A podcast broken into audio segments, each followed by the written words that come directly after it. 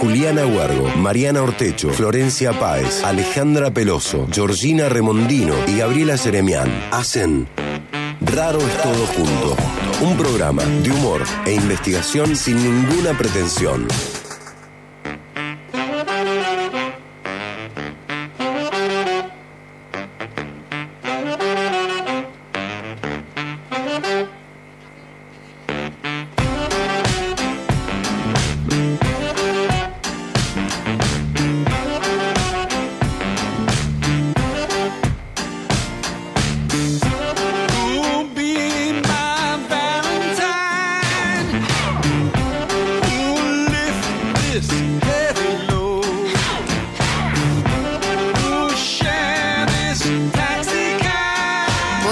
Tardecitas Pertuti, bienvenidos a Raro es todo junto, el programa de humor por el conocimiento. Mi nombre es Mariana Ortecho y estoy con Ale Peloso. ¿Cómo Buenas estás? Buenas tardes, ¿cómo va? ¿Todo bien? Bien, querida. Te has venido con los colores del desierto. Me encantan a mí esos tonos. Otoñales, así como están beige, buenos. Sí, ¿no? Como- otoñales. como- bueno, esos comentarios, bien de radio, bien de radio. Qué lindo, come- qué lindo comentario. Me parece fabuloso que empiecen por la moda, por el color, Tal por cual. la tendencia. Georgina Remondino, estás con nosotras hoy, querida. Muy Acabo de bienvenida. llegar, muchas gracias. ¿Cómo estás, Georgita? Todo bien, corriendo. Corriendo, viene como de la pradera. viene como- claro, porque desde que se abrieron, digamos, de nuevo los salones de eventos y de actividades sociales, los estás de fiesta en fiesta. Ojalá, los niños están entre cumpleaños, fiestitas. Entonces yo soy Uber los fines de semana. Voy, vengo, voy, vengo, voy, vengo. Ah, claro, venís de ese giro. Vengo de ese giro. Bueno, perfecto. Y como sabemos que seguís, vos los sábados seguís, de derecho al domingo. así es, así es. Bueno, el resto del equipo quiero presentarlo. Estoy hablando de Fleur Páez, de Juli Huergo, de Gaby Jeremian, que forman parte de Raros Todo Junto. Y como siempre, en las redes, Roti Bustos, que además nos acompaña hoy aquí. Si te digo, hola Roti, por ejemplo, ¿vos podés hablar del micro? ¿Se te escucha? No. Dice, hace así como con la. Abre los carozos enormes que tiene y hace. No, es no, tan no, no. bonita. Pero Manuel dice sí, porque está con nosotros en controles Manuel Salto, que está ahí escuchando todo obviamente, diciendo sí puede hablar. No quiere, pero, pero puede. Eso ya es otro rollo. Perfecto. Bueno, saludamos también a Luli Jaime, que está siempre aquí con nosotras en locución, y a Zulma Caprile en musicalización. Eh, queridas, vaya tema. Ah, no, perdón, quiero mencionar una cosa antes, que venimos mencionando siempre en toda apertura y cierre, y es que este programa, raro es todo junto, así raro como es la cosa, cuenta con el auspicio de eh, CONICET eh, Córdoba, Centro Científico Tecnológico CONICET Córdoba. Lo cual es, la verdad, en primer lugar, una sorpresa, digamos, una, una grata sorpresa Una grata sorpresa y un honor. y un honor, ¿no es cierto? Bueno, eh, y algo, algo estarán, viste que la gente que dice algo estaremos haciendo bien me pone loca, me, me embola esa Qué poca fe. Pero esa actitud No, falsa, es un poco de ego, me parece. claro, Es como- falsa, falsa modestia, ¿viste? Claro. ¿Será que algo estamos haciendo bien? Bueno, no, la verdad que acá se duda siempre de eso, digamos. Eso, digamos, no- nos beneficia porque siempre nos hace tratar de mejorar. Exacto, qué bien, qué bien. Vino, uh, Vino afilada. Sí, vino afilada, mira vos ahí como en foco. Vi- Vino calma, vino calma. Y viniste calma, ven, eso ya es un montón, flaca. Sí. Bueno, eh, queridas, vamos a hablar hoy, ¿cómo lo podemos decir? Como de los cuentos de la economía, que no es lo mismo que la economía. De los versos. De los versos de la economía, tal cual, de los versos de la economía. Porque vamos a hablar un poco, digamos, de cómo los medios de comunicación representan, tematizan cuestiones económicas que obviamente tienen que ver con nuestra vida cotidiana, con la vida que además estamos sosteniendo a lo largo de los años. Digamos, situaciones que uno cree, viste, que son como de momento y en realidad las venís arrastrando como años. Bueno, eh, como siempre les proponemos que nos manden mensajetes para chusmear, a ver cómo, cómo la entienden, digamos, ¿no es cierto?, quienes nos están escuchando a esta cuestión. Y hoy les convocamos a que nos cuenten qué verso económico ya no te comes más. Claro. ¿Viste? Decir, esta ya no, esta ya no, por favor te pido que no. Tal bueno, cual. les, les pedimos que nos manden mensajetes contándonos qué verso ya no te morfás más. Eso que vos lo ves y decís, cambia- empi- empiezan a hablar y con un gusto increíble cambias de canal, viste, y vos decís, vos, no, a mí no. Tal cual. Con esto vamos a hacer una mejor distribución de la riqueza. Chamuyo. No, cambié de canal. Claro. Bien, bueno. Vamos a crecer y esto va a, a terminar con la pobreza. Claro. También. La teoría del Cambiamos derrame. Claro, chau. Cambiamos de canal. Bien, perfecto. Bueno, Vamos a hablar entonces justamente de esto, de que nos tiene ya hasta las pelucas, por no decir otra cosa, digamos. Y, eh, y a su vez vamos a querer meter un poco como las paturrías en la cuestión económica, Por y a tratar de supuesto. comprender un poco, ¿no? Eh, bueno, les pedimos que nos manden mensajetes, como siempre, porque además hay premios que están buenísimos. Exacto. Nos pueden mandar mensajes al 351-3077-354 y van a participar por estos super premios. Son dos cajas de pasta Julios, como siempre, que son Sí. elección y los encuentran en Instagram como Julios Pasta. Además, continúan nuestros amigos de Cedrón Tienda de Alimentos, que es un multiespacio con eje en la alimentación saludable, consciente e integral y tienen de todo ahí y nos regalan un super voucher de dos mil pesos para que ustedes puedan ir a comprar lo que quieran. Tienen viandas saludables, tienen vinos orgánicos Ay, no. para acompañar digas las pastas. Saliendo, prendiendo el auto en este momento. Y a ellos los encuentran en Instagram como cedrón.alimentos y están en la calle Bacacay 3385 de Barrio Alto Verde. Bueno. Además, nuestras amigas de Entre Cejas y Pestañas nos regalan para ustedes un esmaltado semipermanente de uñas. Sí. Que es para que te olvides y estés perfecta todos los días. durante un montón de tiempo. Claro. Y a ellas las encuentran en el Instagram como Entre Cejas y Pestañas. Que te digo, ese esmaltado está buenísimo también porque es como que vos decís, estoy hecho un monstruo capaz. Tal cual. Pero yo me veo las uñas, una pinturita. Ni hablar, pero aparte es lavar los platos, pasar el trapo, todo y las uñas están perfectas. Y sí, están perfectas. Bueno, buenísimo están esos premios. Y lo del voucher de... mm, Cedrón. de sí, de Cedrón por los alimentos saludables me encanta porque es como una invitación a decir, bueno, venís y también te enterás de qué sería alimentarte saludablemente. Totalmente, porque tienen de todos los chicos Sí, ¿no? y tienen súper asesoramiento de ellos porque hace mucho tiempo que están en el rubro, entonces tienen mucho conocimiento para asesorarte correctamente. Che, está bárbaro. Qué bueno. Nos mandan mensajes al 351 3077 354. Repito, 351 3077 354. Y en nuestro Instagram en Raro es Todo Junto. Exacto. Perfecto, buenísimo. Che, bueno, vamos a hablar de economía, los versos de la economía. La economía es una ciencia social muy convocada. Sí, No sí. solo por la ciencia, digamos, sino también por los medios, como para decir, bueno, vení y explícame qué está pasando. ¿De qué va la cosa? Porque, claro, claro, digamos, incide fuertemente en toda la realidad social, en un montón de Total. cuestiones. Entonces, permanentemente los medios convocan gente, ¿viste? Van sentando gente en esa silla de los estudios eh, y se generan situaciones muy difíciles, te lo digo.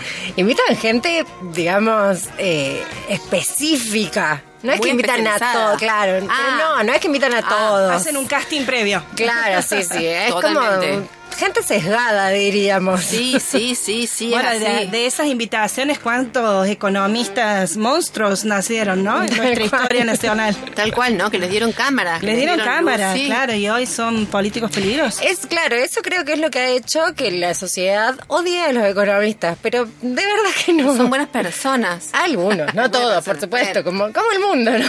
Claro, pero no por economistas, Claro, digamos. exacto. Claro, no hay que sentenciarlos por economistas, Bien. exactamente. Pero bueno, claro, obviamente entran en esa lógica de los medios, viste, que es, bueno, hoy vamos a hablar de eh, la inflación. Vamos a hablar con una persona que está pasando hambre. ¿Qué se siente tener hambre en Argentina hoy? Vamos, vamos, que tenemos un programón, muchachos. Esa lógica, digamos, Claro. es como muy jodida. Es, es- es raro después de eso que salga algo bien, también te lo Sí, cuento. totalmente. ¿Viste? Este. Y además que esto que decías vos, Flax, invitan a gente que es onda, ¿viste?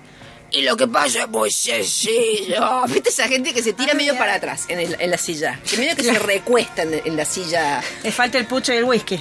Que claro, obviamente. O tienen un ego gigante que es como, No te voy a explicar, no chiquita. entra en la silla.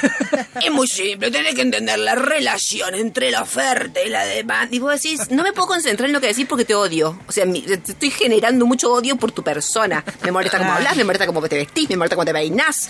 Bueno, eso me pasa a mí con ese tipo de economistas que, como dijimos recién, no es todos los economistas, claramente. Exacto. ¿No? Y después que, la verdad, también un poco sentimos que hablan difícil. Sí. Te la enroscan. Sí, sí, sí, sí, sí. Y bueno, que, creo Vos, que... vos te reís pues sos especialista en el No, área. no, no, no. Claro. con No, pena. No, pero a lo que voy es que justamente pasa eso, o sea, los invitan a los que hablan adrede así, Claro. porque no les conviene Para explicarlo claramente. Claro. Para que no se Cierto, totalmente de acuerdo, ni hablar. Pero Lo cual hoy vamos a desmistificar, por supuesto, Sí, Sí, invitado. el invitado de Tal hoy cual. sí, te va a quedar, te- vamos a ver cuántos pares son tres botines. Exacto. Nunca Ah, mejor dicho, digamos, que nos explique. Hoy sí que sí. la economía que nos Hoy explique. sí que sí. Hoy sí que sí que viene Totalmente. alguien que nos va a explicar bien. Pero bueno, te la enredan, ¿viste cómo te la enredan, suponte, desde las tarjetas de crédito cuando te cobran ese concepto Tal que te cual. dice por- este, percepción porcentual de amortización y vos decís, ¿qué mierda es esto? Vas y les pedís que te expliquen y te dicen, y percepción es lo percibido. sí, amortización amortizado. Claro, lo claro. porcentual, porcentaje. Entonces, si me quiero pegar un tiro, quédate con todo. O sea, toma, toma, toma, toma, toma, toma mi reloj, toma, toma las botas. Claro, Bueno, decime tú un robo y listo. O sea, simplifícamela. sería más saludable para todo el mundo. Claro, bueno, los otros días leíamos que la economía la definen como una narrativa, ¿no? Como una ciencia de la narratología. Me encanta. Claro, me encantó esa definición. Amo, amo. Digamos, con qué herramientas nos narran lo que sucede en el campo económico, ¿no? Totalmente. Y muchas veces repiten en esas fórmulas narrativas eh, como ciertas palabrejas, ¿no? Que lo comentábamos, tipo eh, la tríada eh, endeudamiento, dólar, inflación. Es como siempre es. Yo creo que antes de hacer los programas eh, de periodismo económico, esa cosa, deben tirar los dados y deben decir, ¿qué es? ¿Periodismo? Eh, ¿Qué es? ¿Dólar? ¿Inflación? ¿Endeudamiento? Es como que si, todo el tiempo vamos en esa. Y la verdad es que si uno lo analiza, por ejemplo, desde el campo de los estudios de discurso, das con que esa, ese tematizar en torno a la inflación, en torno al aumento del dólar, en torno al endeudamiento, ¿no? así expresado como en sustantivos, es una forma bastante convenida eh, y, y esto estratégica de ocultar ciertas acciones Claro. que son las que generan ese endeudamiento, las que generan ese aumento del dólar, las que producen la inflación. Es una estrategia discursiva muy eh, específica, muy usual, para ocultar a quienes lo hacen, Claro. ¿No? Los agentes económicos que están detrás de ese plan macabro. Claro, los actores sociales que de alguna manera generan en algún tipo de tironeo esa inflación, ¿no es cierto? Esa... eh, pero bueno, es difícil Pero aparte yo le digo plan macabro porque son muy conscientes de lo que están haciendo. O sea, no es que... ¿En ay, estrategia? no, incluso los agentes económicos que Sí. causan estas situaciones Sí. son muy conscientes de lo que están haciendo. No es que, ay, Claro. no me di cuenta. Claro, totalmente. Pero yo siento que cuando los medios tematizan, quieren que hablemos de esto y nos hacen hablar de inflación, como si fuera un proceso Claro. que se da así solo en el espacio, o sea, como si fuera lluvia de meteor- meteoritos. Eh, o sea, es tan raro como si fuera que yo te doy una piña y te digo, bueno, ahora hablemos de la inflamación de tu rostro. O sea, es como que es raro. Yo no tuve nada que ver. O sea, me diste una piña. O sea, ¿por qué hablar de, de repente de la inflamación de mi rostro? Eh, lo mismo sucede con esto. De repente vemos que suben los precios, ¿no es cierto? Lo cual es- se suma a la inflación. Pero algo pasó. Alguien, digamos, tironeó para algún lado. Exacto. Bueno, eh, yo siento que además nos daña todo este tema, digamos, eh, de no poder como eh, comprender bien qué es lo que sucede, cuáles son las lógicas, digamos, económicas Sí. porque tenemos estos vicios, digamos, estos discursos obsesivos que siempre van sobre eh, el FMI, sobre el endeudamiento, la inflación, el Los dólar, fondos pi, pi, pi, pi, buitre, pi, pi, pi, pi. ujú.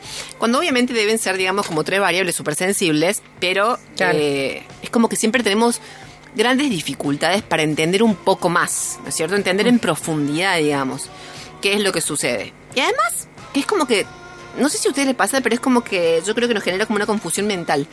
¿Viste la gente que te dice, ponele, ay, yo este, este año no festejo mi cumple porque mi economía quebró? Pues si la tuya. Claro. Ah, sí, como nos, nos cuesta pensarnos en un colectivo. en un colectivo. Totalmente. En un colectivo o en un auto. por- no, porque, viste, O en una comunidad de a pie todos. Claro, sí. De ahí viene el, periodismo que dice la gente de a pie. La Ah, gente claramente ustedes no. Porque tienen un sobrecito o algo por el estilo. Claro. Pero dirás si no es raro, la- mi economía quebró. O ese tipo de persona que va al súper, ponele y ve café, no sé, 1500 mangos. Y dice, "Ay, yo no sé si ya es caro o barato esto. No, es caro. Es caro, señora. Es caro como el psicoanalista que va a tener que pagar para que le ordenen la idea en algún momento porque no puede estar pensando que si esto es caro o barato. Pero, Claro. pero la gente se, co- se confunde. Sí, es que ya está todo tergiversado, porque llega un momento que vos decís, pero a ver, esto lo comparo con un kilo de carne y no, no es caro. Porque un kilo de carne quizás me lo como en tres comidas, entonces, pero claro, llega una distorsión tal que uno ya no tiene referencia de nada. No tiene referencia de nada. El año pasado en Colombia, eh, el hue- los huevos se habían ido re caros, en serio. O sea, Acá era- también. Acá también, no, pero en Colombia era una cosa de- delirante. Claro, de locos. O sea, era más barato comprar un kilo de merca tendré que comprar una de huevos. ¿Viste? ¿esto ¿Qué, qué es esto? O sea, hay cosas muy Claro. delirantes. El año pasado, che, yo llamé a un electricista para que fuera a casa, viste, a arreglarme unas cosas. Y el tipo laburó todo el día. Y cuando se fue, me dice, te voy a cobrar tres mil pesos. No, le digo, es muy poco. Le digo, ya, ya es raro también de decir a alguien es muy poco. Pero, pero me molestó. Que se tirara tan abajo. que se autoexplotara encima. Claro. Entonces le digo, no es muy poco. Me dice, bueno, entonces te voy a cobrar 1500 por toma. ¿Y cuántas tomas son? 28. Pará, pará porque no tenés punto medio. O sea, esta gente está confu- nos confunde. Estamos todos confundidos. Estamos muy no sé si confundidos. confundí, estamos desorientados. ¿No? Claro. no tenemos referencia hoy si te están cobrando algo caro, poco, o sea, porque bueno, uno no tiene en cuenta la cadena productiva, de comercialización, etcétera, y digamos con la inflación que tenemos, pero, pero es la única variable que más o menos uno entiende detrás de esto y como un mundo muy opaco para los que no somos especialistas en la temática. Totalmente, sí. Eh, ay, no, che, estaba pensando en el gasista que también fue a mi casa. Pero este, me acuerdo cuando comenzó el invierno. Eh, y me dice, no, esto te va a salir muy caro. El arreglo te va a salir muy, muy caro. ¿Pero muy caro cuánto? No, muy caro. No te puedo decir cuánto. Pero, No, no me haga el trabajo, señor. pero me mata la conciencia de la inflación del señor, ¿entendés? Porque o sea, era Claro. onda muy caro. ¿Pero cuánto? No, no te puedo decir cuánto. Pero más o menos. No, mucho. Pero mira, me dice, hagamos una cosa. Págame todos los meses. Cuando termine el invierno te conecto el teléfono. Ay, no, no, no. O sea, yo debí haber agarrado viaje. Claro, te claramente. convenía, en cuotas. Porque él se la veía venir, digamos, de alguna manera. Claro. Y, y quieras que no, como dice la gente que sabe, me financia. El Claro. quieras que no, con eso me financia. Bueno, en fin. Che, estamos hablando hoy en Roles Todo Junto de las narrativas que giran en torno eh, a la economía, ¿no es cierto? Las articulaciones narrativas que circulan sobre todo en los medios para poder explicar esto tan extraño que vivimos, que tiene que ver con la economía, con las formas de organizar los recursos, vamos a decirlo así, más en abstracto. Eh, me llama la atención también, por ejemplo, una cosa, y es que hasta hace dos años, no sé, antes de la pandemia, la idea era que, digamos, teníamos mucha inflación los países como, los países, comillas, en desarrollo, ¿no? O como le decimos acá, los países desarrollados. Sí. Eh, y los países desarrollados también, comillísimas, con ponerle mucha pinza, como decía Karin Cohen. ponerle mucha pinza, eso, mucha pinza. Este, los países desarrollados no la tenían. Ahora, después de la pandemia y otros tantos procesos de concentración, estamos todos como en el horno. Boris Johnson y Joe Biden se agarran la cabeza, o lo que quieran agarrarse, sí, digamos, sí. pero algo se agarran con los problemas que tienen de inflación, ¿no es cierto? Por decirlo así, vamos a decir inflacionarios, para no hacer lo mismo que estamos criticando. Eh, entonces es como que ha cambiado un poco esa narrativa de que eran algunos, algunos países nada más Sí, sí. los que bueno, tenían la la, pandemia vino también a cambiar eso, ¿no? Yo recuerdo durante los años, los- el primer año por lo menos, hablábamos de esta antítesis salud pública o economía. Como Sí. si no estuviera atravesada Claro, la salud pública tal toda nuestra vida cotidiana por esta economía. Entonces, bueno, son esas narrativas que son capciosas, que nos ocultan, digamos, un- eh, ciertas lógicas, intereses. Y bueno, no hablábamos de los que se estaban enrique- enriqueciendo, digamos, en ese entonces, ¿no? O sea, había un mundo que achicaba sus economías, que entraban, digamos, por lo menos en una, en una, en una etapa de desorientación, con grandes vaticinadores, ¿no? Sobre eh, eh, lo que podía llegar a venir en términos de economía mundial y quedábamos atrapadas en esa antítesis, ¿no? Por Tal lo menos cual. los países arrollados. Totalmente. Eh, salud pública o economía. Totalmente. Ahora como que sabemos que la salud pública, digamos, es un desastre prácticamente en todos lados. Que no mejoró nada el haber achicado No. haber...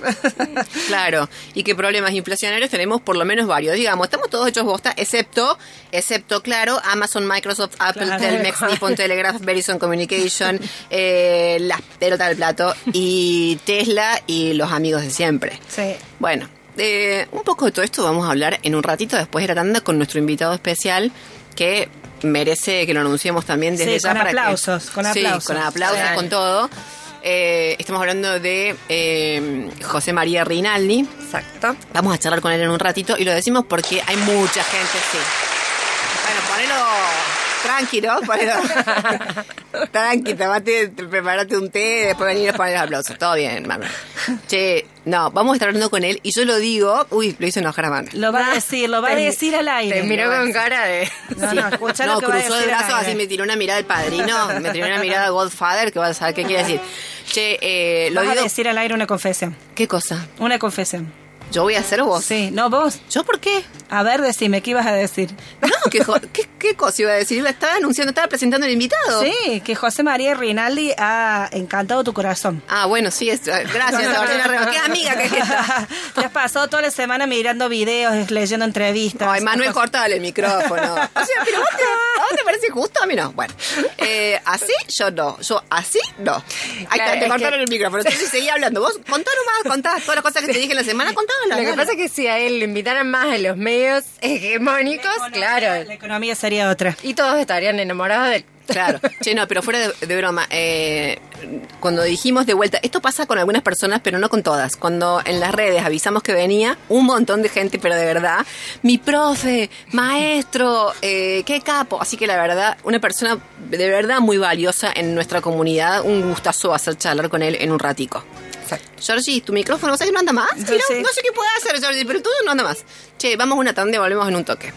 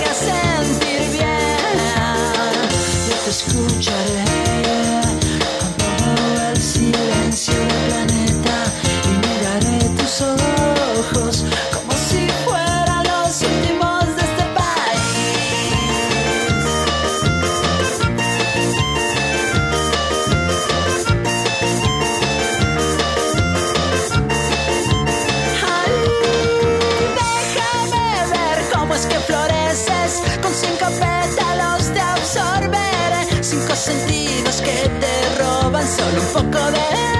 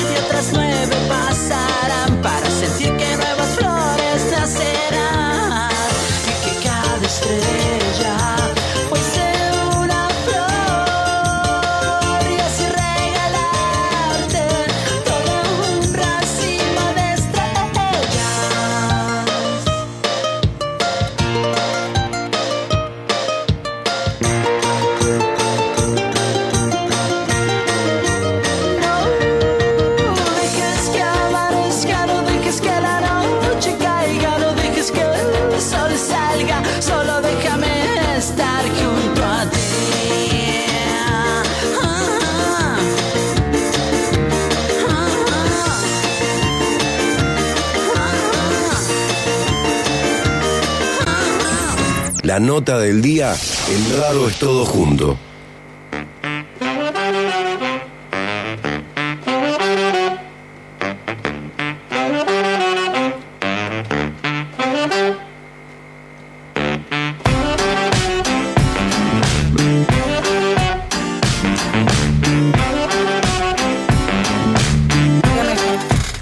Volvemos con este raro es todo junto. Hoy estamos hablando de los versos de la economía y pretendemos además entender algo de economía. Mira vos, o sea, sencillito el programa, ¿no es cierto? Vamos a estar conversando, estamos por conversar con José María Rinaldi. ¿Quién es José María Rinaldi Flax? José María Rinaldi es docente investigador de la UNC, es contador público nacional, licenciado en administración, especialista en sindicatura concursal y doctorando en ciencias económicas. Wow, José María, ¿estás ahí? Estoy acá. ¿Viste qué comienzo que tenemos siempre como espiritista con eso de estás ahí? sí. Sí. Bueno, no, eh, más que espiritista, digamos, tiene un excelente perfil psicológico y han logrado, después de esto que he escuchado, que abandone la terapia. Ya está. ya. En realidad me lo han dejado este, solucionado con solo participar en el programa. Halago que me han hecho. Bueno, acá la amiga, la amiga Georgina Remondino que me mandó en cana. Pues yo estuve manejando toda la semana. Yo quiero, quiero, chicas, quiero ver otro video de José María, chicas. No, pero este hombre, qué bárbaro. Bueno, así. Georgina, Georgina siempre fue bastante botona. Sí, gracias. Mira vos, qué bien que alguien lo diga. Manuel, Manuel levanta la ceja. Siempre fue, Georgina fue, eh, siempre fue bastante botona. Es un re lindo nombre para un libro, también te lo digo. Me bueno, está bueno. Mi biografía. Ya la tengo, ya la tengo. Che, José María, de verdad, muchísimas gracias por charlar con nosotras. Bueno, sobre todo un sábado. No, por favor, un gusto, me encanta. Bueno. Y después de todo lo que escuché acá, le- uh, lo único que nos queda es una cita después. Hacer. De una, de una. Un sábado. Claro, de una, más vale. Che, queríamos empezar preguntándote si, a ver, en primer término, si estás de acuerdo un poco con la tesis que hemos desarrollado jocosamente acá, que es esto de que los medios tematizan siempre de una forma bastante convenida en torno a endeudamiento, dólar, aumento del dólar, inflación, como si fueran fenómenos que no tienen agentes que los provoquen. Bueno, lo- los medios, la, la función eh, especialmente de los medios dominantes, de los medios concentrados, Sí.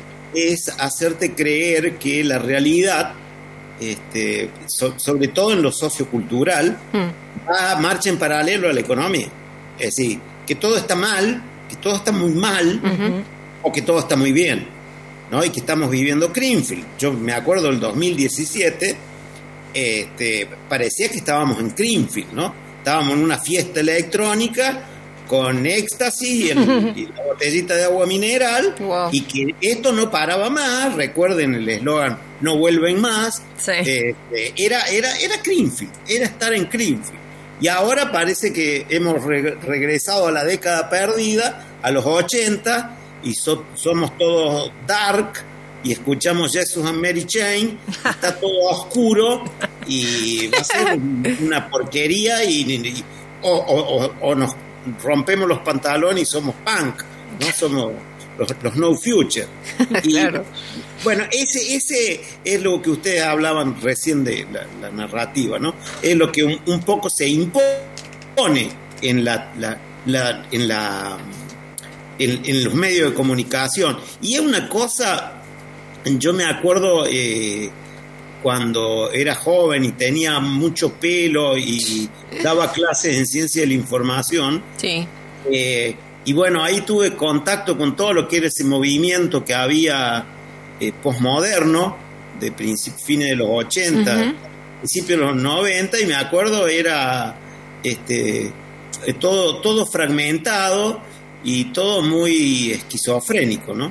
Eh, y ahora eh, me da una sensación algo, algo, algo parecido, como, y se, se trata de imponer ese, ese relato también, sin hacer un análisis más meduloso, más técnico, sin, sin hacer eh, proyecciones, aunque sea, eh, no, no, no, no trabajar de pitoniza, sino hacer proyecciones macroeconómicas, que nosotros tenemos muchos instrumentos este, electrónicos, hay muchos, muchos eh, programas este, que, que nos permiten hacer eh, pronóstico con este- estacionalidad, sin estacionalidad, y uno del resultado de, de- de esos pronósticos no tiene que hacer un diagnóstico, como hacen cualquier eh, profesional, nada más que lo nuestro es mucho más social, ¿no? Porque Claro. acá está en juego el hambre, está eh, en Claro. juego el ingreso, el poder adquisitivo. Entonces, cuando vos decís eh, que tenemos, vamos a tener una inflación que va a ser del 80 alguno, del 60 otro, qué sé yo, es como manejar en la neblina. Entonces, eh, Claro. es, es bastante, es bastante complicado, pero igual se pueden hacer pronósticos y, y proyecciones. Yo creo que el, el- el- los medios de comunicación dominantes actúan como un y las nuevas tecnologías, las nuevas, a- particularmente ahora los logaritmos y las plataformas, como un instrumento de control doc- doctrinario y de aislamiento. De- y eso es un, un instrumento de, de- puntualmente de, de control hegemónico. Digamos, el capitalismo digital, desde, desde su inicio, pero particularmente en la actualidad, la dictadura del logaritmo, las aplicaciones. Este, vos- yo, a mí me, me daba mucha gracia, porque ustedes saben que a mí me gusta muchísimo el cine. Eh, y me, me daba mucha gracia porque Netflix tiene una, una función ahí, una, una especie de random, no sé cómo es, que, que me dice, ¿querés que te elijamos una película? Ah, Claro. sí, sí, sí. No, no, no, escuchame, si hay algo que disfruto es elegirla yo. la Claro. entonces, el, el, como es este, este logaritmo que en función de lo que vi o lo que no vi, ¿no? Este, qué sé yo, Spotify te hace lo mismo. Este, vos escuchaste algo, te termina la lista del, del álbum y te empieza a colocar este, Sí. eh, sugerencias, ¿no? Me, me daba, me daba mucha gracia porque eh, en, en el, en el verano estaba con, con- esc- escuchando Spotify, estaba escuchando a Manu Chao. Y terminó el disco y no sé, si yo tengo, eh, vieron que tenemos teléfono inteligente, yo tengo un bolsillo intelige- inteligente, porque no tengo bloqueado el teléfono. Entonces el teléfono en mi bolsillo hace eh, series de movimientos supuestamente inteligentes este, y me cambia la configuración. Entonces me había cambiado la configuración, eh, eh, me había cambiado la configuración y me, me- me empezó a sugerir, a sugerir cosas. ¿no? Y me, me sugirió a, a Tonino Carotone después de. eh, después de, de Manu Chao. Bueno, y ahí pude conocer a Tonino Carotone, que lo había escuchado en un tema, pero nunca me había puesto. Bueno, ahí, ahí fue virtuoso, pero hay veces que se constituye. Claro, claro, claro. Que es un- un algoritmo bobo. En método de control hegemónico. Claro. Vos recién, José María, hablabas de estas economías virtuales que pocas veces son eh, tematizadas, ¿no? Digamos, estos grandes poderes eh, económicos que se concentran en torno al mercado digital, entre otros. Eh, cuando los medios de alguna manera instalan discursos y problemáticas en el campo económico, ¿no? Para hablar sobre la economía o el campo económico, ¿qué es lo que no dicen, ¿no? ¿Qué es lo que no tematizan y a qué actores o agentes que mueven la economía generalmente ocultan?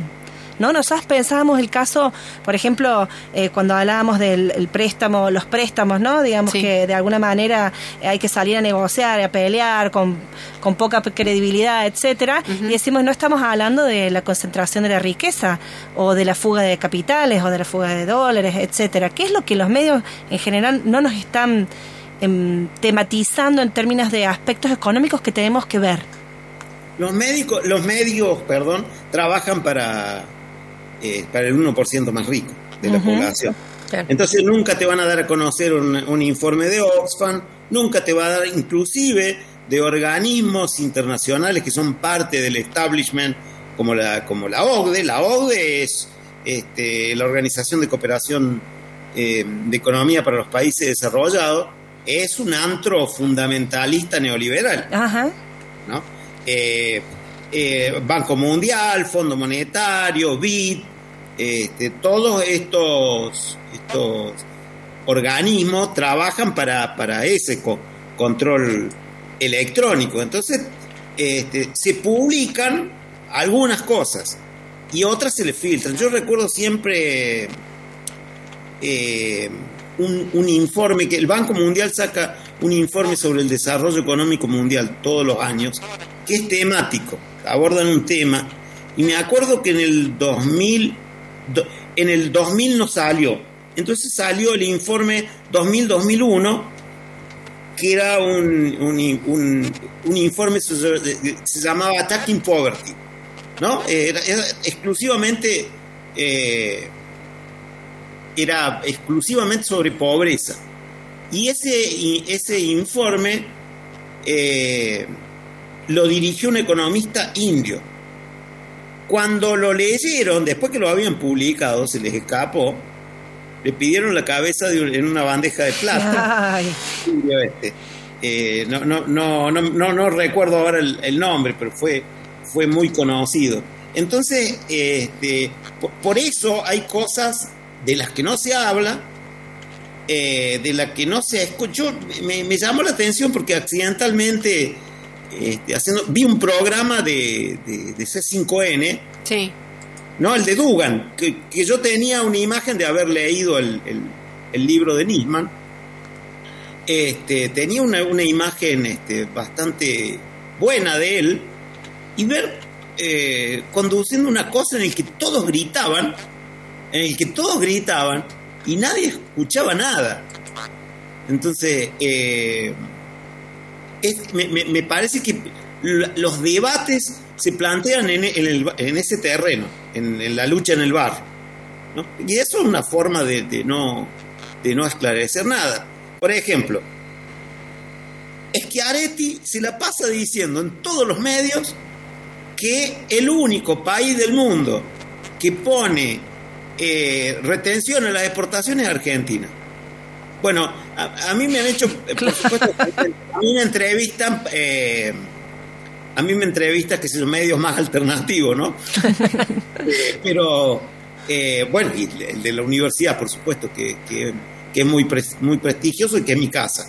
Pero eh, hay, un, hay un trabajo, Mariana Martini se llama la chica, que lo hizo para la sociedad rural y que es un relevamiento de todos los países que tienen no solamente impuestos al comercio exterior, sino cupos, cupos Claro. en la exportación. Y son 68, y la mayoría son desarrollados, y la mayoría no son productores de alimentos, pero lo hacen en el área de minería. Bueno, por ejemplo, esas cosas yo no sé por qué se dicen. Justamente hablando de los medios, el viernes Y se dicen porque nosotros no sabemos esto que vos nos estás contando, entonces uno lo escucha y es, ajá, Lo mira, o sea, porque claro. lo, porque lo Claro. consumimos. A Pero crítica- nadie le dijo a Schiaretti. Yo sí, sí, este, Sí. Osvaldo Giordano, el actual ministro de Finanzas, eh, Claro. que fue compañero de, de- de facultad y este, yo no, éramos amigos, digamos, mientras cursábamos. Bueno, ahora, ahora no, no, a él, el secretario de Ingresos Públicos, qué sé yo, este, un- una vez les mandé un WhatsApp por algo y no me lo contestaron y después me llegó la información que estaban ofendidos porque los criticaban los medios. Yo vivo en otro barrio, ¿viste? Yo estoy en el otro lado. Entonces, eh, eh, no fue así, por ejemplo, con el, con el ministro que, que, que sí, amigo mío, que es Ángeles Letore. Y cada vez que nos encontrábamos en la calle o en la jornada de finanzas públicas, decía, me decía, deja de criticarme. Le digo, yo tengo como norma criticar a mis amigos, por eso son mis amigos. Bueno, pero nadie, nadie, absolutamente nadie, dijo, eh, oiga, gobernador, no diga eso que va a quedar como un idiota, porque la misma sociedad rural está diciendo, eh, dice otra cosa en un informe firmado por la licenciada María este, Martini. Entonces, está disponible, está en todas partes ese informe. Y se hizo después de la 125. ese Claro. Entonces, bueno, esto lo, lo que, lo, lo que planteo es que eh, eh, también en la economía se da aquello de que miente, miente, que algo, algo queda. Claro. Claro. ¿Sabes qué te queríamos preguntar? También estuvimos tratando de pensar un poquito, digamos, sobre el- esos temas, esas narrativas que nos atraviesan de manera siempre más cercana y eh, un poco queríamos como repensar esta idea de que la productividad y el crecimiento eh, de alguna manera así, como de manera pelada, si uno lo piensa así, parecen ser equivalentes a eh, menor pobreza, ¿no? Y parece que no es tan así. Entonces queríamos que vos nos, pregunt nos contaras sobre esta idea, si es que estás de Que no- acuerdo. que nos pregunte, no, porque ahí sí estamos en el horno. No, no, que no, nos pregunte. José No, María. sobre la teoría del de crecimiento económico, ¿no? Claro. Que es una, una idea, digamos, que se discute en relación a esta idea de eh, que, bueno, que el crecimiento económico en sí mismo es algo favorable. ¿Nos puedes Bueno, contar un poco al respecto qué pensás vos? Bueno, sí, e- eso es un, es un otro mito clásico de, de las teorías del desarrollo clásicas, Swallow, ¿no? Swallow decía eso. Ha- Hay que crecer, que eh, después hay un, un proceso de, de- de crecimiento vegetativo, que es esto que los neoliberales hablan de la, de la teoría del derrame, Sí, es la misma la versión neoliberal, ¿no? Y el tema de la productividad que vos decís es un aspecto microeconómico, o sea, de la empresa, del precio, del, del análisis de costo, porque los neoliberales tienen una visión exageradamente microeconómico de la variable chica, Claro. es decir, porque la política económica, tanto la nacional como la local, como la regional, como la este, global, tienen tres objetivos. Una es quién asigna los recursos, otro es quién distribuye la riqueza y el tercero es quién mantiene el equilibrio de los tres balances básicos de la economía, que es el externo, el monetario y el fiscal. Bueno, y ahí todo pendula entre un abanico eh, extremo que era cuando teníamos dos sistemas económicos, como el capitalista y el, el socialismo, el socialismo soviético, el socialismo maoísta, ¿no? que esas puntas ya no existen más. Ya desde, desde hace mucho tiempo, desde el 30, todas las economías son mixtas. Digamos, todas las economías son, son mixtas, en las que participan o agentes privados y agentes públicos. Claro. Eh, Entonces, ahí, ahí está, se define quién va a ser el encargado de, de, de asignar los recursos, de distribuir la riqueza y darle equilibrio a los balances básicos. Hace poquitos días, yo, yo tengo un talk que es leer los diarios en papel, ¿no? Como lo- los libros, como... este, y, nece- y necesito, eh, que es algo totalmente inútil, necesito rayar y mientras leo los diarios, los rayo y después lo tiro el diario. O sea, o sea que realmente un top. Eh, y, Sí. y los otros días leía a- a- que, que Schiaretti había dicho en una co- convención de esto que se quiere, este polo que se quiere formar de, de nuevo pero, peronismo federal, que de feder- federal no tiene nada, sería peronismo neoliberal, sería el término correcto, decir eh, eh, mucho, mucho mercado y en lo que haga falta el Estado. Claro. Falta definiendo que, cuál es su postura, ¿no es cierto? Entonces uno tiene que tener en claro a la hora de, de lo que voy a, a votar. Claro. ¿no? Vos fíjate que ahora la estrategia de Cambiemos, eh, también dentro de esa murga que es Cambiemos, pero con los discursos entre radicales y el PRO, le dice, nuestro adversario es el populismo. Y Sí. populismo no es una mala palabra, o sea, el adversario de ellos es el pueblo, es la gente. Claro. Claro, bueno, pero viste que eh, la cosa se va como radicalizando. Desde las derechas europeas se está diciendo, por lo menos en la española, se dice que el enemigo en América es el indigenismo. O Claro. sea, así, va, así vamos. Claro. Pero, pero no, vos sabés que pensábamos también, en realidad, esta cuestión, digamos, que preguntaba yo en torno al crecimiento, es porque nos habíamos enganchado y decíamos, bueno, digamos, un límite debería ser, obviamente, la cuestión de la pobreza, digamos, ¿no? Un límite para el enriquecimiento ad infinitum. Pero también otro límite muy concreto, y en estos últimos tiempos creo que ya no caben dudas, es la cuestión del ambiente, ¿cierto? La degradación ambiental. Y, esta, y este discurso que permanentemente, digamos, sostiene eh, sostienen, sobre todo quienes aspiran, digamos, a ocupar una posición de gobierno, de que necesitamos crecer, necesitamos crecer. Las comunidades indígenas en América Latina vienen repitiendo hace décadas que más que crecer, necesitamos decrecer. Esto a los oídos, digamos, si uno sale y lo dice así, suena un disparate, ¿no es cierto? Les parece una cosa absurda. Sin embargo, hay economistas desde Francia como Serge Latouche que están proponiendo la teoría del decrecimiento. Y, a- a- a- viste, bueno, lo dice un, lo dice un francés, Francés, economista, claro, de repente cambia. se puede, se puede tratar de escuchar, ¿no es cierto? Si me lo decía de las comunidades indígenas es un disparate. Pero digo, como que hay también, no sé, no sé cómo lo pensás vos, ¿no, ¿no te parece que hay como una necesidad de revertir esa idea del crecimiento por per se? Mira, sí, sí, digamos, pero eh, no te olvides que todas las teorías de- del desarrollo están orientadas a eso. Es decir, Claro. todas las teorías, las teorías del desarrollo están bien orientadas a eso, salvo lo que fue el estructuralismo de la CEPAL. que paradójicamente Claro.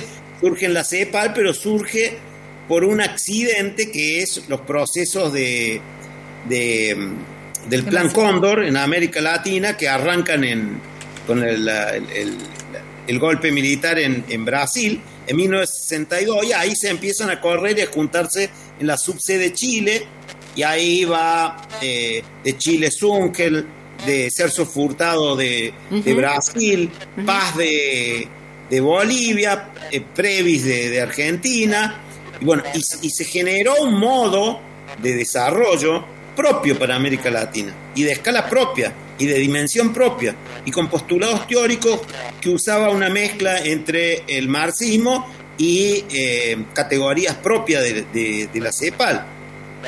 Pero si hoy vos te pones a ver, lo único que, se plantea, se plantea de manera individual desde algunos lugares, como en el año 2017, cuando estábamos en Greenfield, alguien tenía que poner un poco de música sinfónica. Entonces, en el Plan Fénix trajimos a, a quien fue un candidato a premio Nobel de, eh, de medicina, que es un gran sanitarista que se llama Gianni Tognoni. Ajá, claro.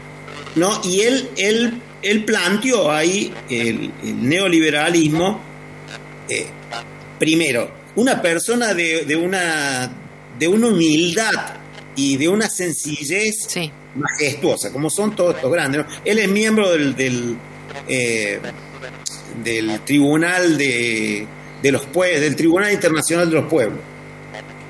Y él planteó eso, que estas ideas dominantes es una, una nueva formación del concepto de genocidio por planificación de desigualdad.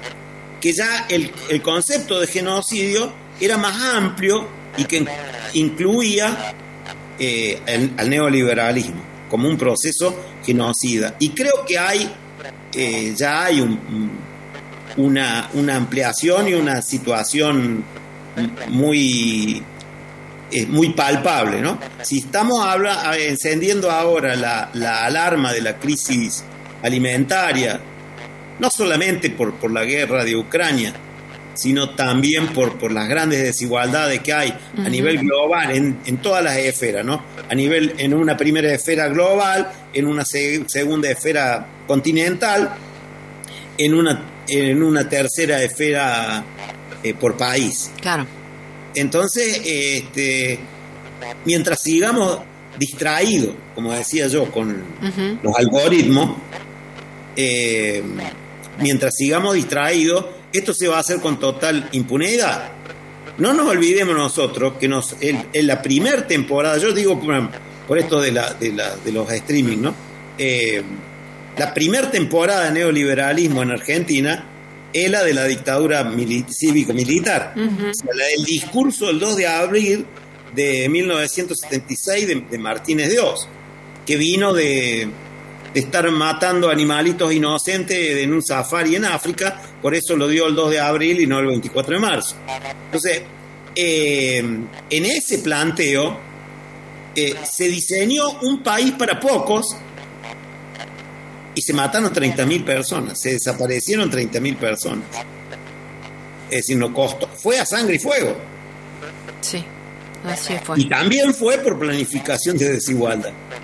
Claro, planificada, claro. Claro. Y la, la convertibilidad de Caballo también y la macroeconomía también. Claro. Es decir, fueron procesos idénticos, con resultados idénticos, alta inflación, altos déficit, Claro. pobreza, indigencia Claro. eh, y deuda. Y deuda. Que Claro. eso abulona las ideas para ahora decir, no, este, tenemos que venir nosotros, pues nosotros sí, y, Sí. y a sufrir, ¿eh? Sangre, sudor y lágrimas, Bullrich. Claro, claro. De una.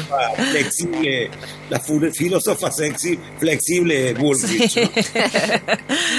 Bueno. José María, se nos termina el tiempo, pero la verdad es que estaría buenísimo seguir charlando. Ojalá podamos de vuelta eh, conversar con vos. Sí. Eh, muchas Cuando gracias de verdad. Va a, ser, va a ser un gusto y gracias por, por llamar. Gracias, Así gracias que- a vos por, tu tantos generosidad. halagos, por tantos halagos y piropos. así que- Merecidos, merecidos. a- aparte soy un hombre total y absolutamente libre, así Ah, listo. Ah, perfecto, perfecto. La vale. este, seguimos la charla cuando En privado, privado. Dale, te un abrazo, un abrazo enorme. Mil gracias. Un beso grande. Gracias. Adiós. Bueno, era José María Rinaldi. ¿Mensajitos? Un montón. Sí, ¿no? Sí, tenemos muchas frases de las que eh, hemos pedido que nos cuenten cuáles el versos que ya no se comen, ¿sí? Nos, Sí. pre- nos dice Valeria, por ejemplo, que la maquinita genera inflación. José, nuestro gran amigo José, dice, hola, buenas noches. Hace tiempo que, bueno, no, no nos podía escuchar. Dice, lo que yo no puedo escuchar más o no quiero escuchar más es pobreza cero. Claro, ya no se come ese verso, ¿sí? Eh, después también nos dice Florencia, hay que esperar el segundo semestre, esa me encanta. Ah, sí, sí, sí. Es, hay que esperar. Y eh, nos dice también Milena, todos somos el campo. Otra frase que ella ya no puede escuchar por lo que invisibiliza en torno a la producción campesina. No sé si fue una idea esta, buena- esta consigna, bueno, toda junta es como que te genera como una- Bueno, en fin, la verdad es que me quedo pensando un montón de cosas de las que hemos charlado hoy, de las que nos contaba José María. Eh, bueno, a ver si alguna vez podemos hablar un poco con más tiempo sobre estas cuestiones, con más precisión sobre los actores que generan estos procesos que nos llevan puestos. Eh, alguna vez, no sé, mencionar, por ejemplo, al Instituto Interamericano por la Democracia, que tiene como presidente a Tomás Regalado. Decime si no es precioso, con ese nombre bello. ¡Qué regalito! Bueno, queridas, eh, nos despedimos Tenemos entonces ganadores, directamente. Tenemos ganadores. tenemos Ah, ganadores. perfecto. Flaca me mostró el teléfono y yo era como, ¿qué me querés mostrar? Un mensaje de. Bueno, no. Era que tenemos ganadores. Tenemos ganadores y vamos a repartir los premios porque cada uno ha pedido cosas diferentes, así que vamos a hacer Dale. acá Bueno. una política distributiva como corresponde. Esa, muy bien. Así que nos vamos a comunicar con cada uno de ellos. Dale. Que tenemos a Valeria, tenemos a mm, José y tenemos a. Oh, se me perdió. A Mónica. Perfecto, buenísimo. Entonces Así que los tres. vamos a contactar a todos para que sepan cómo hacerse de sus premios. Bueno, queridas, muchas gracias por habernos acompañado. Nos encontramos en el próximo Raros Todo Junto el sábado que viene a las 19 horas. Gracias. Adiós. Estoy sufriendo, no